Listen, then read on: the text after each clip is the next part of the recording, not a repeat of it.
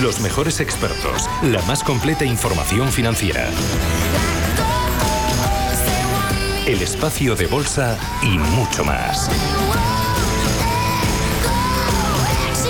El paraíso financiero. Hola a todos, soy Gerardo Ortega. Entiendo que sabéis eh, quién, es, quién soy, entre otras cosas porque Llevo colaborando con Radio Intereconomía desde que naciera ya por, no lo sé, pero muchos años, muchos años, desde que empezara su andadura en las ondas y luego pues eh, incluso con la eh, propia televisión. Mm, y, aún sigo, aún siguen contando conmigo y eso es bueno, o eso creo. Em, bueno, colaboro con CMC Markets desde que eh, llegaron a España, yo creo que fue hace 10, 11, 12 años, confiaron en mí y dirijo mi propia empresa en tradersecrets.es. Soy asesor financiero y llevo más de 25 años en este mundo. Eh, suelo estar los jueves con vosotros en el consultorio eh, y los viernes repasando los 35 del IBEX. ¿De qué hablo? pues ya sabéis, de bolsa, de economía y sobre todo eh, de estrategias desde el punto de vista técnico, que es eh, mi pasión, es lo que realmente sé hacer. Em, evidentemente, eh, las gracias que doy a Intereconomía las intento demostrar cada vez que estoy en, los consultorios interviniendo con vosotros, porque intento no fallar, aunque tenga otras cosas, intento no fallar. Por supuesto a los oyentes, no puedo sentirme más eh, querido, y lo digo de verdad porque eh, creo, no recuerdo un solo reproche en los numerosos años en los que he estado en, en Radio Intereconomía y sigo en Radio Intereconomía. Felices fiestas a todos, feliz Navidad. Yo eh, creo que es importante que vayamos todos a pedir el aguinaldo el día de Nochebuena y por supuesto ese campana sobre campana no puede faltar. Muchísima salud a todos. Muchísimas gracias Radio Intereconomía, muchísimas gracias a todos vosotros que estáis ahí escuchándonos siempre.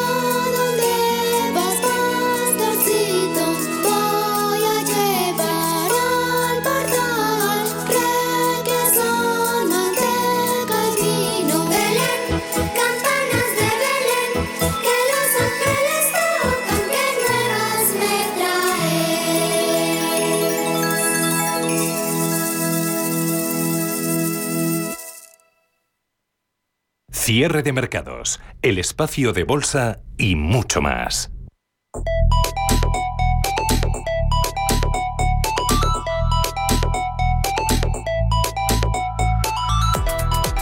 Invertir de forma socialmente responsable sin por ello renunciar a rentabilidades.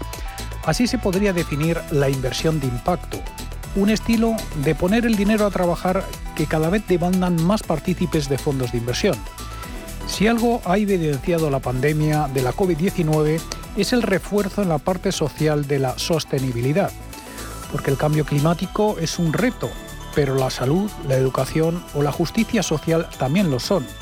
Y es ahí donde estarán las próximas oportunidades cuando se habla de impacto en las inversiones. Veronique Chaplow, directora de inversión de renta variable de MNG.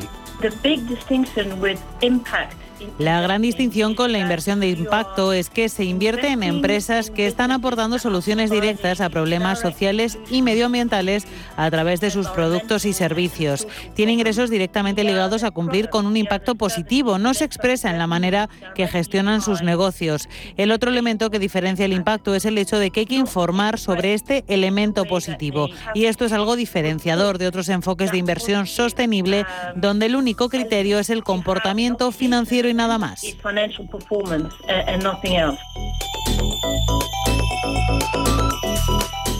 En el campo del medio ambiente hay varios ejemplos, como una compañía que produce energía eólica u otra que se dedique al aislamiento térmico en viviendas u oficinas eh, que reducen el consumo de carbono, lo que tendrá un positivo impacto en el planeta. Pero hay que medir ese impacto porque puede que las empresas estén haciendo lo correcto, pero no son capaces de dar las métricas necesarias y por lo tanto no podrán ah, cualificar como empresas de impacto. Las empresas tienen que demostrar también su intención de proteger el medio ambiente como estrategia central. Debe ser su ADN junto con sus retornos financieros. Del lado social, otro ejemplo puede ser una compañía que promueve la inclusión financiera. La experta de MNG nos explica lo que hace una compañía en Kenia que se llama Safaricom, en la que invierten. Estamos invertidos en una compañía de telecomunicaciones en Kenia que promueve la inclusión financiera a través de sus servicios de telefonía móvil. Tienen una aplicación en sus móviles que permite a la gente operar y así pueden construir en el tiempo su historial crediticio y que les permitirá abrir una cuenta bancaria también en el futuro.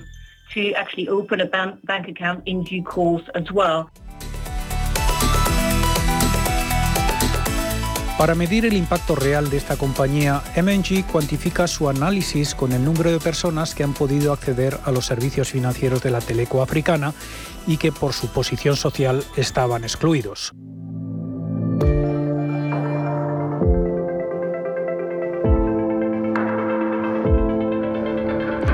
El perfil del inversor es cada vez más exigente con la aplicación de los criterios ESG. María José Gálvez, directora de sostenibilidad de Bankia. Los clientes te están demandando cosas nuevas. Tenemos otro perfil muy distinto de ahorrador, hay un perfil muy distinto de inversor.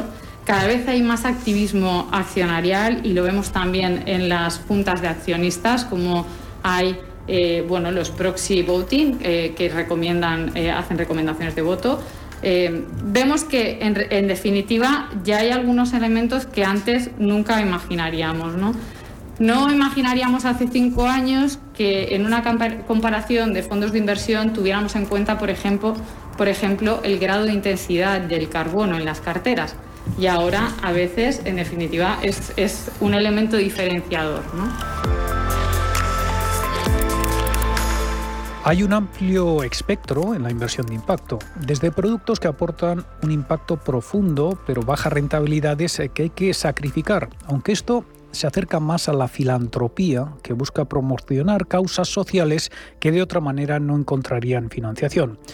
Pero en este espectro hay cabida para otra modalidad que se asemeja mucho más a un producto financiero, sobre todo si nos fijamos en compañías cotizadas cuyo capital de escala persigue conseguir también soluciones a problemas sociales.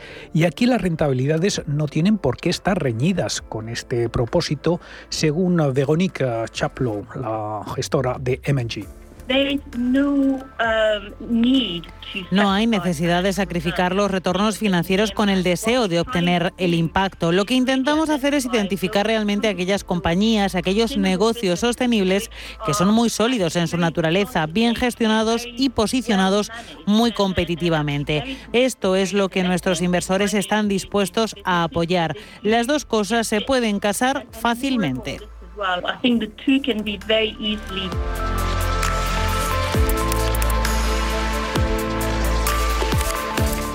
El 10 de marzo entró en vigor en la Unión Europea el reglamento sobre divulgación de información relativa a sostenibilidad en el sector financiero.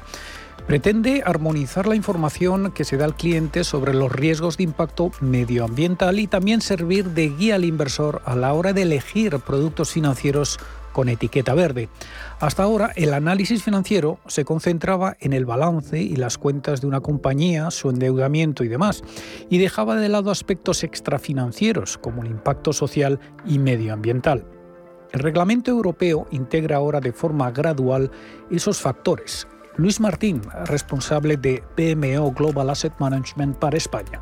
Casi todos los fondos, en su mayoría, si no, si no el 100%, van a ser artículo 6. Luego ya da un paso más en la cadena, es cuando los fondos buscan de manera intencionada un impacto medioambiental o un impacto social en cualquier área. ¿no? Y ahí ya pasamos a ser artículo 8 o artículo 9 en función del impacto real que ese fondo o esa estrategia esté teniendo.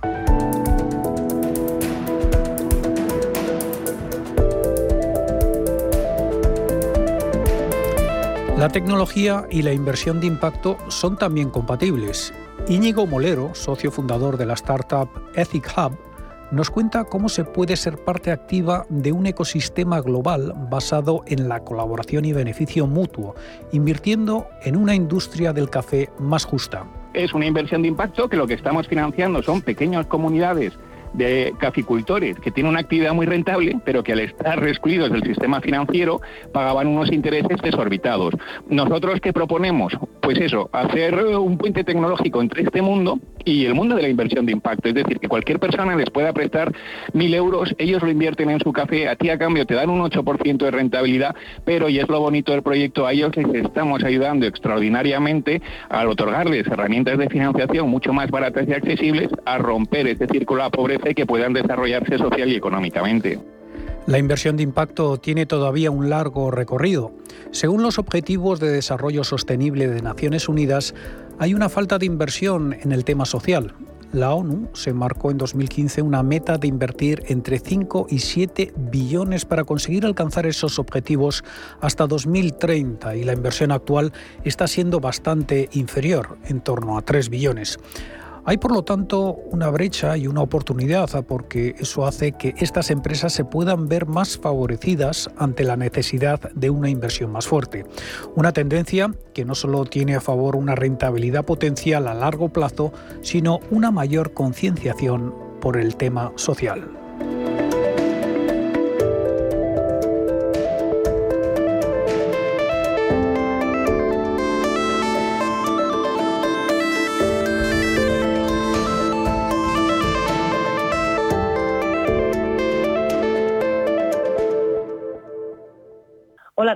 Soy Gisela Turazzini, soy fundadora y CEO del grupo que conforma Black Bank. La verdad es que estoy muy feliz porque este año que entra se cumple una década de mis inicios en los medios de comunicación, en los que esta casa, Radio Intereconomía, pues ha sido súper fundamental para el desarrollo de mi carrera, ¿no? dando voz a mis opiniones eh, más controvertidas muchas veces, a, mis hitos como profesional y también pues he tenido muy buenos momentos ¿no? con, con este excelente equipo humano que, que la conforma. ¿no? Eh, con los que están, con los que se han ido y, estoy convencida de que así seguirá siendo con los que vendrán y los que están también, ¿no? Por todo ello no puedo más que daros mil gracias, esperando que juntos pues podamos seguir compartiendo nuestra gran pasión por los mercados y el análisis de los mismos durante la próxima década también, ¿no? En cuanto a vosotros, los que estáis eh, de otro lado, los que nos escucháis cada día respetáis nuestras opiniones, pues sois los que hacéis posible que todas estas experiencias que, que he vivido en la radio sean una realidad y os doy las gracias por ello. He de confesaros pues que me encantaría poneros cara a cada uno de vosotros, pero desde aquí todo lo que puedo hacer es desearos eh, toda la salud y felicidad de este mundo para vosotros y los vuestros en estas fiestas. En cuanto a mi canción, la verdad es que nunca hemos sido de villancicos, pero si echo la vista atrás hacia mi bonita infancia, la verdad, pues suena Luis Miguel mientras mi mamá preparaba esas maravillosas mesas de Navidad que le encantaban para juntarnos a todos a su alrededor. Blackberry y una servidora os deseamos muy feliz Navidad y un excelente 2022.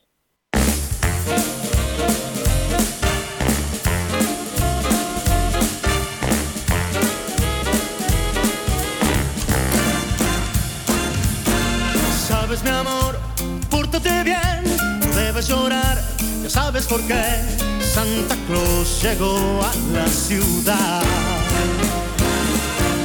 Todo lo apunta, sigue los pasos, estés donde estés. Santa Claus llegó a la ciudad. Te observa cuando duermes, te mira al despertar.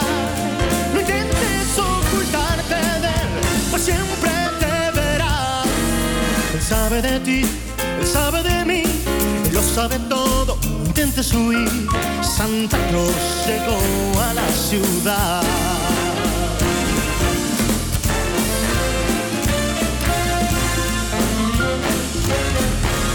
Santa Claus llegó a la ciudad.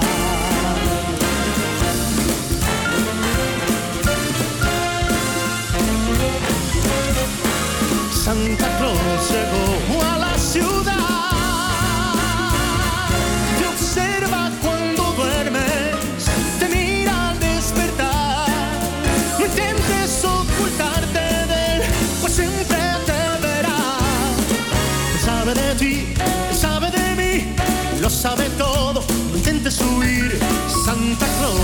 llegó, Santa Claus llegó, Santa Claus llegó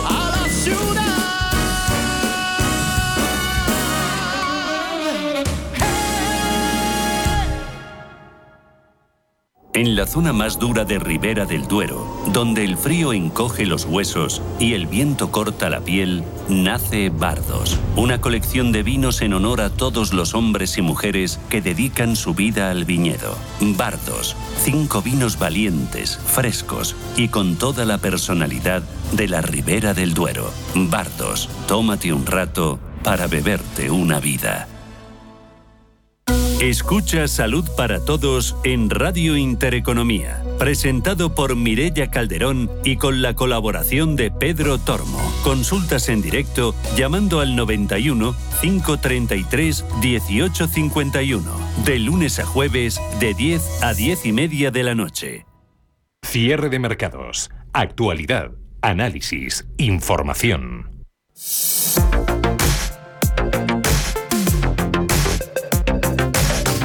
Con el paso de los años muchas compañías desaparecen y otras salen al mercado. También hay empresas históricas que siempre están ahí, pero si lo que queremos es una inversión a largo plazo, lo mejor es invertir en la economía del futuro, en aquellas tendencias que vemos hoy que podrían ser las reinas en unos años.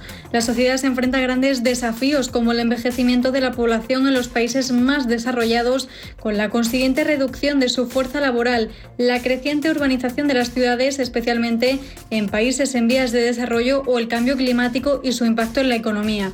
Tendencias de las que muchas empresas pueden beneficiarse en el futuro y por ende el inversor, aunque Jesús Moreno Jordandurríes, gestor de patrimonio senior de EBN Banco, nos da algunos consejos a la hora de hacerlo.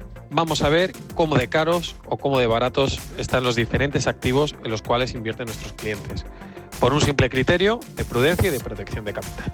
Una vez definido este punto, vamos a ir a algo que hoy en día se denomina como tendencia de inversión, pero que nosotros ya aplicamos de manera ordinaria, que es vigilar eh, las políticas de gobernanza y los criterios ESG, tanto en zonas geográficas, en sectores, como en las propias compañías.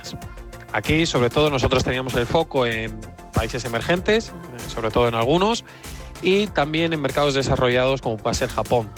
Así que es cierto que en su momento se puso en cierta tela de juicio los criterios de gobernanza, aunque desde el año 2015 han ido implementando diferentes normativas que han mejorado de manera notable los criterios de no gobernanza en el mercado japonés. Una vez definido que nosotros en nuestro screening vamos a vigilar los múltiplos y también los criterios ESG y de gobernanza, a la hora de seleccionar las diferentes tendencias estamos positivos, primero, en energías renovables. Nosotros creemos que aquí hay un crecimiento secular considerable, además que se viene apoyando por las diferentes regulaciones, tanto en la Unión Europea como ahora que se verá seguramente bastante reforzado con la victoria de Joe Biden en Estados Unidos, ya que lo tenía dentro de su programa electoral y que puede ser una buena inversión de cara a los próximos años. Y si te pones a pensar otra de las opciones de inversiones futuras rentables son cualquier activo en el que pueda verse afectada la oferta a la baja y en el que la demanda crezca en los próximos años. Si a eso le añades que ese activo es una necesidad vital, nos encontramos con una de las tendencias en el mundo de la inversión, el agua. Ser esencial para la supervivencia y escasear son dos elementos que convierten al agua en un bien muy preciado. De hecho, según la UNESCO, unos 2.200 millones de personas carecen de acceso a agua potable y otros 4.200 millones no disponen de sistemas de saneamiento seguros. Ya pasó con el oro, el petróleo, el zumo de naranja o incluso el ganado y ahora el mercado estadounidense de materias primas ha añadido un nuevo recurso cotizado a la lista, el agua. Del mismo modo, también estaríamos eh, positivos en un segundo sector, que es la inversión en tendencias relativas al agua. Cuando hablamos de agua, hablamos de una necesidad que se está dando en países principalmente emergentes, como China o India, en grandes urbes. Aquí lo que estamos viendo es una necesidad de potabilizar sus aguas y que las compañías en las cuales nosotros estamos invirtiendo son punteras en dichos sectores y creemos que esto puede tener un crecimiento también considerable en los próximos años frente a los nuevos retos demográficos. En resumen, estas son las dos tendencias que nosotros estamos más positivos, tanto el agua como las energías renovables, siempre con un criterio, primero, de prudencia y segundo, de diversificación, para no tener un riesgo excesivo en ningún tipo de sectores. La cotización se basará en un indicador de futuros del agua de California que podrá ser usado como referente para otros mercados mundiales, aunque los expertos creen que sus efectos tardarán en llegar a España, porque aquí el precio del agua depende de varios factores y además no hay solo una tarifa. Por eso son cada vez más las voces que dicen que será una buena oportunidad de inversión. Según un informe de Frost Sullivan publicado en 2018, este proceso tendrá lugar en las próximas décadas y generará un mercado con una capitalización superior a mil millones de dólares con un crecimiento del 7% anual. Juan Gómez Bada, de Altair Finance. Desde Avantage Capital pensamos que siempre hay que invertir mirando el futuro. Cuando compras acciones, compras el derecho a recibir una participación en beneficios futuros y eso es lo que le vendes al comprador en caso de venderlas. Invertir en lo que fue bien en el pasado sin preocuparse del futuro es en nuestra opinión la manera más sencilla de obtener unos malos resultados en las inversiones. En la actualidad, las empresas disponen de tecnologías que les permiten ofrecer a sus clientes mejores productos y servicios. Unas lo están aprovechando y otras no. Lo razonable es que los inversores analicemos esas empresas y seleccionemos eh, las primeras para invertir en ellas. En el momento actual conviven modelos de negocio de futuro con modelos de negocio obsoletos. Los inversores debemos identificar cuáles son de un tipo y cuáles se están adaptando y quién está aprovechando las oportunidades a su. Una pista. Para invertir en el futuro hay que sacrificar beneficios a corto plazo para obtenerlos a largo. Muchos directivos en la práctica están más preocupados por peleas internas que por el futuro de su compañía y no están dispuestos a, sacrificar eh, los beneficios a corto plazo. Avantage Fund solo invierte en empresas con directivos alineados con los accionistas a largo plazo. Los sistemas de inteligencia artificial no debemos considerarlos como una amenaza exterior que venga fuera de la Tierra, sino como una herramienta para las empresas para que las empresas aporten más valor a sus clientes y accionistas. Estos cambios que pueden liderar la disrupción global generan fuentes de crecimiento que podrían ser oportunidades de inversión. Acercarse a este mundo es sinónimo de largo plazo, y aquí estamos hablando de fuerzas transformadoras que provocan cambios estructurales en la sociedad y en la economía y esto requiere de años. Pero hay más temáticas para invertir en la economía del futuro, por ejemplo, el hidrógeno del que ya hemos hablado en otros reportajes o la seguridad. Según Thematics Asset Management, es un mercado con una capitalización de más de 4.500 millones de dólares que crece cerca de un 11% cada año. Carlos Gutiérrez, de Dunas Capital. En Dunas Capital eh, perseguimos, la verdad, siempre que nuestra cartera esté diversificada y que esté formada por buenas empresas compradas a precios inferiores a su valor intrínseco. Eso es eh, inamovible. Pero además, desde hace años también perseguimos que estas empresas tengan un objetivo SG claro y busquen evolucionar hacia la excelencia sostenible. Por supuesto, cada una acorde a su sector o actividad. Esta integración de factores medioambientales, sociales y de buen gobierno en el análisis de la inversión y la selección de empresas la llevamos aplicando desde hace años, pero la hemos oficializado en julio de este año cuando Dunas Capital ha firmado su adhesión a los principios para la inversión responsable de Naciones Unidas, en inglés las siglas UMPRI. Em, así, hace tiempo que creamos un modelo interno de scoring ESG, que en función de si la empresa obtiene una mejor o peor nota, pues nosotros disminuimos o incrementamos el coste de capital que exigimos a esta empresa, por lo que los criterios ESG tienen una influencia directa en nuestra valoración del negocio. Esto no quiere decir, por supuesto, que solo invertamos en empresas verdes o con alto impacto social. Creemos que hay que huir de esa hipocresía y que hay que valorar eh, empresas de sectores que, aunque no son los más verdes, pues son necesarias y son fundamentales para esa transición hacia una economía más sostenible. Un ejemplo claro, aunque hay muchos, pues son las petroleras que tienen mucha exposición a gas. El gas es un combustible fósil que ayuda a rebajar las emisiones de CO2 y que es fundamental para la transición energética de las próximas tres décadas. Hasta, hasta dentro de, estos, de estas tres décadas no conseguiremos tener una, una producción de energía 100% renovable. Y como no, la inteligencia artificial y la robótica han alcanzado un punto de inflexión con un crecimiento exponencial por delante que ha acelerado la pandemia. Pero este es un nicho de mercado que ya crecía antes, en concreto con tasas del 17% anual. Muchos expertos dicen que para identificar una inversión de futuro a nivel global basta con usar el sentido común. La sociedad del consumo seguirá siendo uno de los motores de la economía a nivel mundial. Esto hará, dicen, que invertir en turismo global o en lujo sigan siendo dos apuestas claras. También hay quien apuesta por la digitalización. Pero más allá de nuestro enfoque 100% alineado con la inversión responsable, pues también preferimos siempre que tener empresas en carteras que estén involucradas en megatendencias positivas por supuesto siempre como complemento a que estos negocios nos gusten, sean lo suficientemente rentables y que las podamos comprar a un precio inferior a su valor intrínseco. Nunca vamos a meter una empresa solo porque esté adscrita a una megatendencia. Un ejemplo de megatendencia que también llevamos tiempo incluyendo en nuestras carteras pues es la digitalización. Eh, en concreto somos accionistas de Atos y Capgemini que además de ser líderes en sus sectores y de ofrecer una generación de caja muy atractiva en nuestra opinión, pues están adscritas a esta tendencia a la digitalización, lo cual nos hace eh, dar, pues, dar una, una mayor probabilidad a la estabilidad de sus ingresos. Otro de estos ejemplos serán todas las compañías con modelos de suscripción que, por ejemplo, en Estados Unidos han crecido a una tasa anual del 18% durante los últimos seis años. La Asociación de Fabricantes y Distribuidores habla de la economía de suscripción como un modelo sin contratos que posiciona al consumidor en el centro de la estrategia. Hablamos de compañías como Netflix. Todas y cada una de estas estrategias suponen una gran oportunidad de inversión, ya que son cambios que ya se venían dando en nuestra sociedad y que aún es tarde para sumarnos al ser inversiones de largo plazo invirtiendo en la economía del futuro.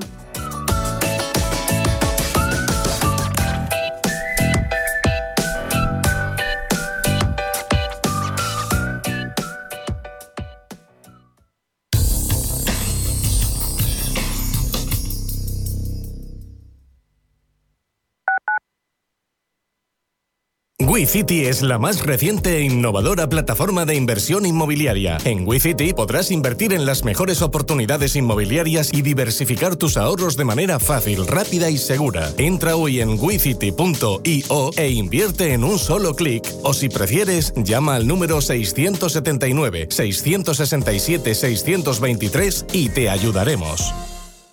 Más del 25% de la población en España se encuentra en riesgo de exclusión social. En la Fundación La Caixa facilitamos herramientas, metodologías y recursos a miles de entidades sociales para que las personas que más lo necesitan desarrollen su potencial. Solo es progreso si progresamos todos. Fundación La Caixa. En Restaurante Al Punto disfrutarás de la cocina mediterránea tradicional con una gran terraza climatizada, apta tanto para el verano como invierno, en el prestigioso barrio Conde de Orgaz. Productos de temporada, calidad y tradición se aunan en su carta junto a un servicio distinguido en un entorno inmejorable. Reservas 91 300 1447 o en restaurantealpunto.com. Ven a vernos, te sorprenderás.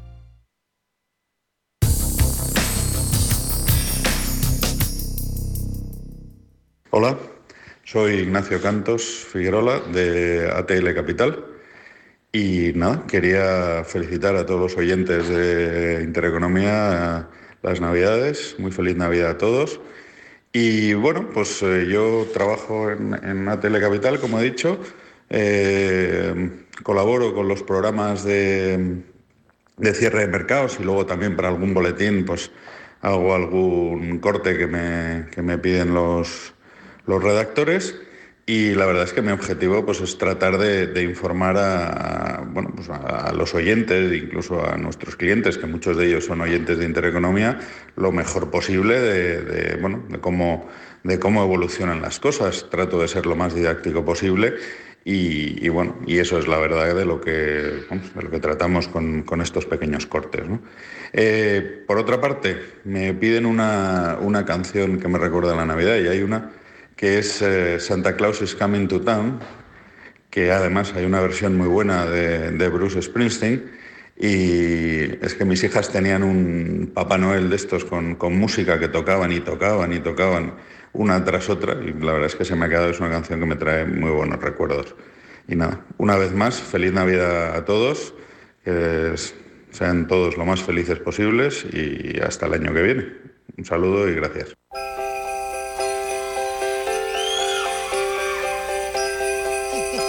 It's all cold down along the beach.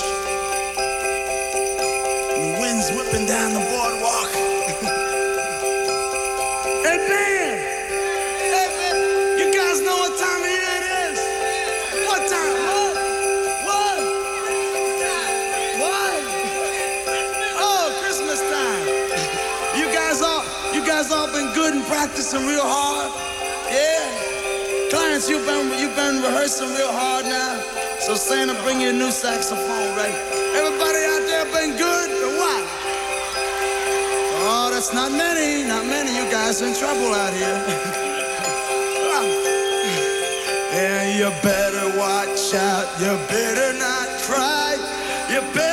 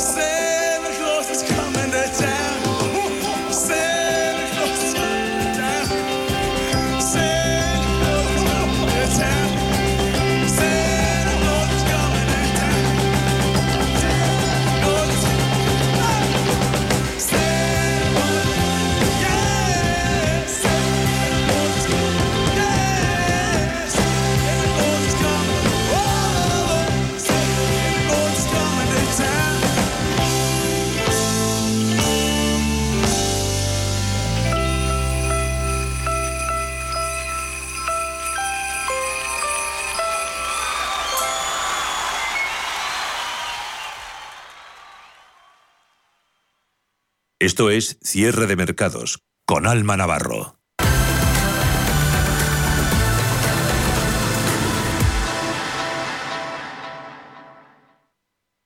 En los próximos minutos vamos a hablar de una fórmula de financiación para empresas que ha llegado a nuestro país por un contexto particular. Procede sobre todo del endurecimiento de las condiciones de la banca, pero también de otras circunstancias. Es una forma de financiación que pretende ser más transparente, más ética y acercarse a las empresas de una forma más amable. Es la llamada financiación alternativa y vamos a hablar de ella con Mar Turrado. Ella es CEO y fundadora de Findango. Hola Mar. Hola, buenas tardes. Los bancos han endurecido los criterios para financiar a las empresas. Ya no les resulta del todo rentable por la situación de los tipos de interés. A eso se suma la retirada de los préstamos ICO y aparece esta fórmula de financiación alternativa en la que vosotros trabajáis. ¿Qué es y qué ventajas ofrece?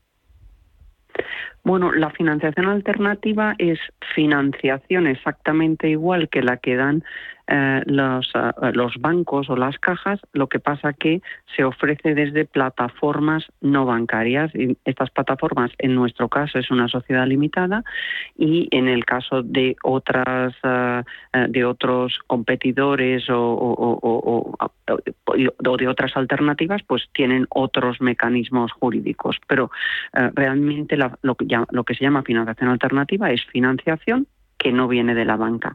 Y realmente no es algo nuevo. Yo diría que en España empezó más o menos cuando la crisis del la crisis última del 2007 ya empezaron a surgir diferentes plataformas que desde entonces solo han crecido. ¿Es una forma de financiación más cara que la financiación que ofrecen los bancos o no necesariamente?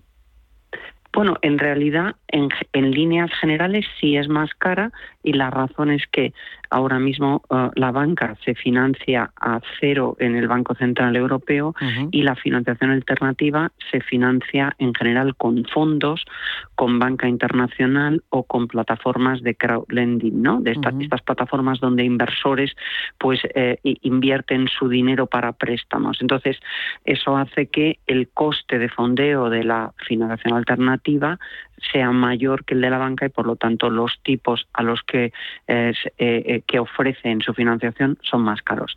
¿Cuál, pero por qué, por qué tiene sentido la financiación alternativa? Pues eh, es dice por qué una empresa se va a financiar con, con, con financiación alternativa y no con un banco. Pues hay varias razones. En, en muchos casos es porque la banca eh, no llega a financiar todas las necesidades de las empresas, entonces la financiación alternativa es complemento de la financiación bancaria. Eh, en otras ocasiones no hay muchas empresas que no tienen eh, acceso a financiación bancaria, bien porque son startups o bien porque han reestructurado la deuda y entonces en ese momento la banca pues tiene dificultad en ponerles eh, líneas de financiación. Pero yo diría que hay otro elemento que es cada vez más importante, que es para diversificar fuentes de financiación y no depender solo de la banca. Esto da estabilidad a las empresas porque la banca y los financiadores alternativos se comportan de diferente manera, tanto en los procesos de aprobación como en el caso de que haya eh, problemas. Entonces, hace que, las compañías tengan acceso a fondos más estables cuando combinan financiación bancaria y financiación alternativa. Sí, al final la diversificación es importante en todos los, los, ámbitos. Está especialmente orientada a empresas del sector inmobiliario, entiendo, este modelo de financiación. ¿O se está abriendo cada vez más a otros sectores empresariales? Eh, realmente la financiación alternativa hoy en día financia cualquier sector y de hecho en el caso de Findango no hacemos inmobiliario, por ejemplo, ¿no? Eh, entonces, ahora mismo la financiación alternativa, pues eh, eh, realmente hay sector industrial, consumo, mm, o sea, cualquier cualquier sector se puede financiar con líneas de financiación alternativa. Entonces, la financiación alternativa, ¿qué, tipo de líneas tiene? Pues tiene desde préstamos o líneas de crédito hasta líneas de factoring y confirming. es decir, que tiene toda la gama de productos que una empresa puede necesitar. Obviamente no todos son aplicables a todas las empresas porque también depende de su perfil de riesgo.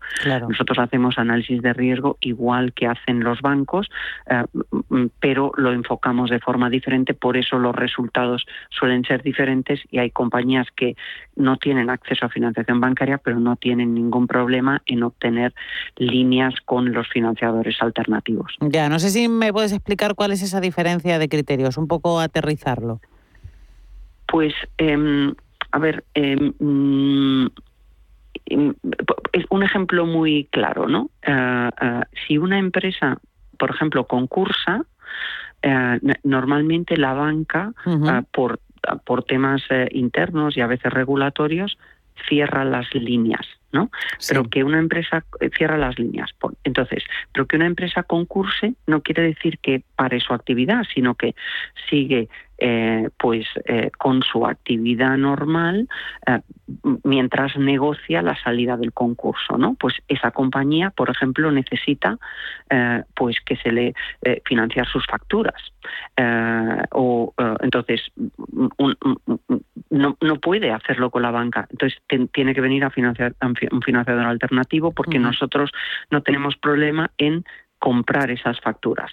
Si ya hay un administrador concursal, digamos esa, esa, esa financiación vía facturas la firmaría también el administrador concursal. Pero quiero decir, esa compañía puede seguir financiando a su circulante. Entonces eso es, por ejemplo, eh, algo muy, muy claro. Pero hay muchas, eh, muchas razones, ¿no? Eh, por ejemplo, em, en un momento dado una compañía que tiene su financiación bancaria tradicional, como ha habido tantas fusiones de bancos y cajas, pues a lo mejor ya pues un, un, grupo bancario tiene el 25% de su riesgo, ¿no? Y, y esa compañía está creciendo, está exportando, está entonces necesita más circulantes se lo pide a la banca y a lo mejor la banca dice, oye, yo no puedo seguir aumentando eh, mi riesgo contigo porque ya tengo tanto. Pues ahí a lo mejor entra eh, un financiador alternativo que no tiene nada con ellos. ¿no? Entonces, em, quiero decir que hay muchas eh, circunstancias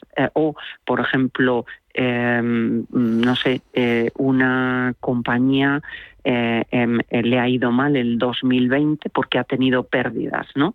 Entonces el, el banco eh, los bancos tradicionalmente miran mucho los estados financieros anteriores. Nosotros en la financiación alternativa miramos más el futuro. Nosotros vamos a ver, oye, pero ¿cómo te, ¿qué estás haciendo en el 21? ¿Cuáles son tus planes para el 22?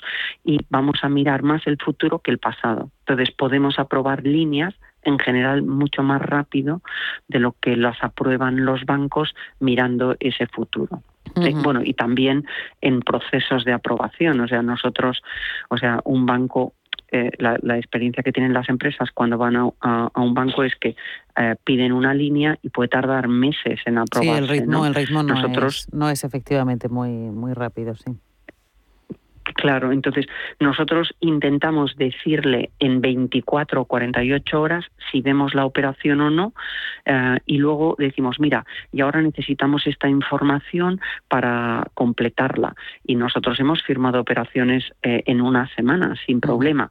En otros casos tardamos un poco más mientras la compañía, pues a lo mejor nos da información, eh, pues, pues escrituras y cosas así que tiene, que, que, pues que están recopilando así, pero que somos en general muy rápidos y luego muy flexibles eh, en, cómo, porque dentro de los productos que comentaba, ¿no? Pues oye, eh, préstamos, líneas de crédito, eh, factoring y confirming que mm, tiene también la banca, nosotros trabajamos con las empresas en, en, ver exactamente cómo adaptamos esos productos a sus necesidades concretas y sobre todo sus necesidades concretas de cuándo van a generar caja para poder repagar esas líneas, ¿no?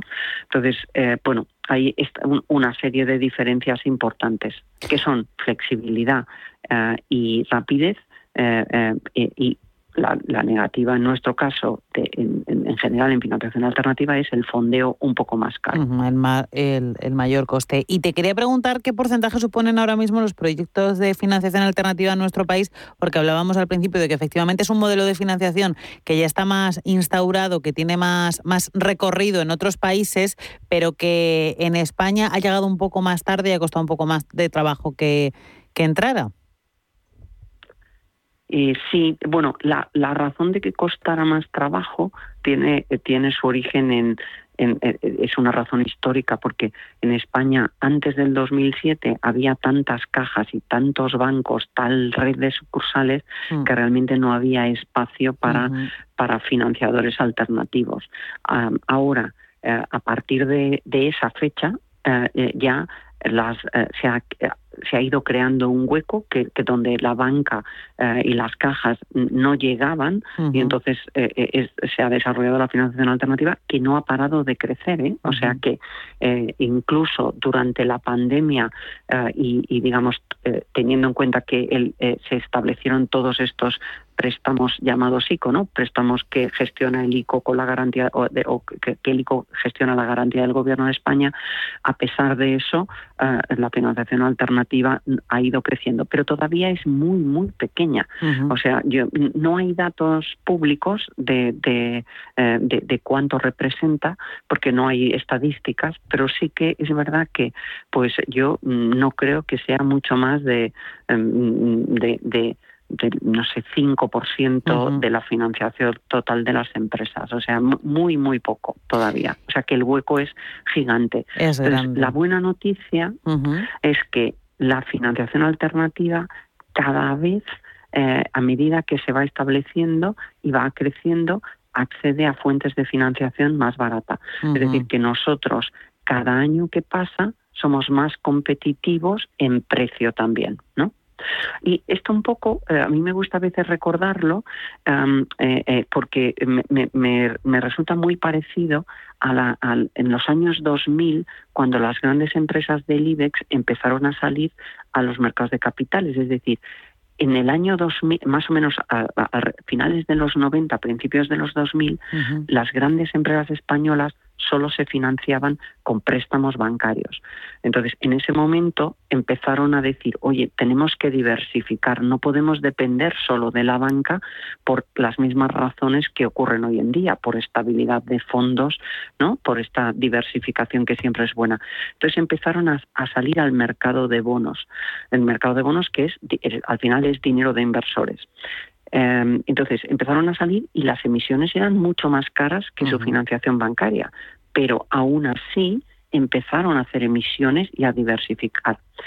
Si, si, si nos fijamos hoy en día, esas empresas tienen el 75% de su deuda, o el, entre el 50 y el 75% o más de su deuda, en en bonos, es decir, con dinero de inversores. ¿Por qué? Porque, han ido, eh, porque el, el diferencial entre la financiación bancaria y, la, y los bonos ya es, eh, es, ninguno en realidad para esas compañías. Por tanto, em, eh, ahora mismo tienen mucho dinero de inversores financiando su actividad. Esto es lo que va a pasar en financiación alternativa. Y la financiación alternativa es el mercado de bonos de las medianas empresas españolas que no, que, eh, digamos, de mercado de bonos, entre comillas, porque le ofrecemos dinero de inversores de una manera que es eficaz para ellas, porque las empresas medianas y pequeñas españolas no tienen capacidad de salir al mercado de bonos porque sus necesidades no son tan grandes. Para salir al mercado de bonos necesitas al menos una necesidad recurrente de unos 20 millones de euros, ¿no? Y además pues tiene una serie de costes y una serie de requerimientos.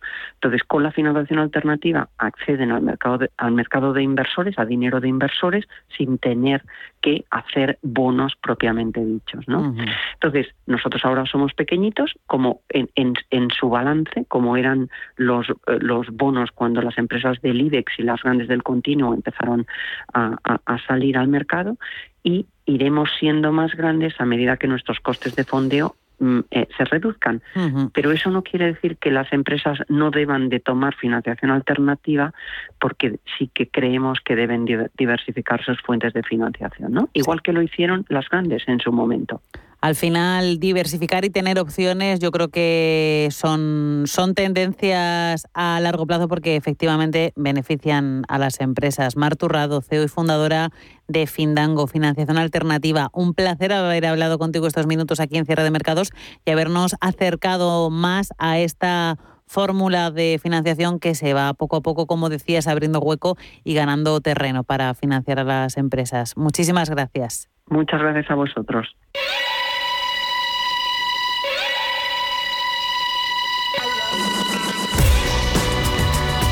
Los mejores expertos. La más completa información financiera. Los datos de la jornada. Cierre de mercados. El espacio de bolsa y mucho más. Y dime, ¿cómo estás? Bien, mejor. Necesitaba hablar con un especialista. En Asisa, nuestro servicio de telemedicina, además de videoconsultas y chat médico, incluye apoyo psicoemocional. Y para más tranquilidad, llámanos al 910-1021 y descubre cómo ahorrar un 30% de descuento en salud y dental durante 2021 y 2022, contratando además vida y decesos antes del 31 de enero. Consulta los productos implicados en la promoción en asisa.es. Asisa, empresa colaboradora de Teatro Real cerca de ti. Si mantienes la cabeza en su sitio, cuando a tu alrededor todos la pierden, si crees en ti mismo cuando otros dudan, el mundo del trading es tuyo. Trading 24 horas, un sinfín de oportunidades. Cuando ves la oportunidad, IG.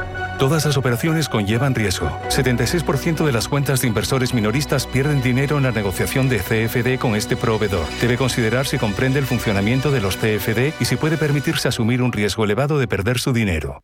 ¿Te gustan los clásicos? Como cada año, vuelve el clásico café de Navidad de la Mexicana, el auténtico. Un café especial, intenso y sorprendente que inunda las calles con su inconfundible aroma de Navidad. Es su secreto mejor guardado. Disponible solo en estas fechas. Encuéntralo en tu tienda de la Mexicana o en lamexicana.es y recíbelo en 24-48 horas. Cafés La Mexicana. Más de 130 años viviendo café.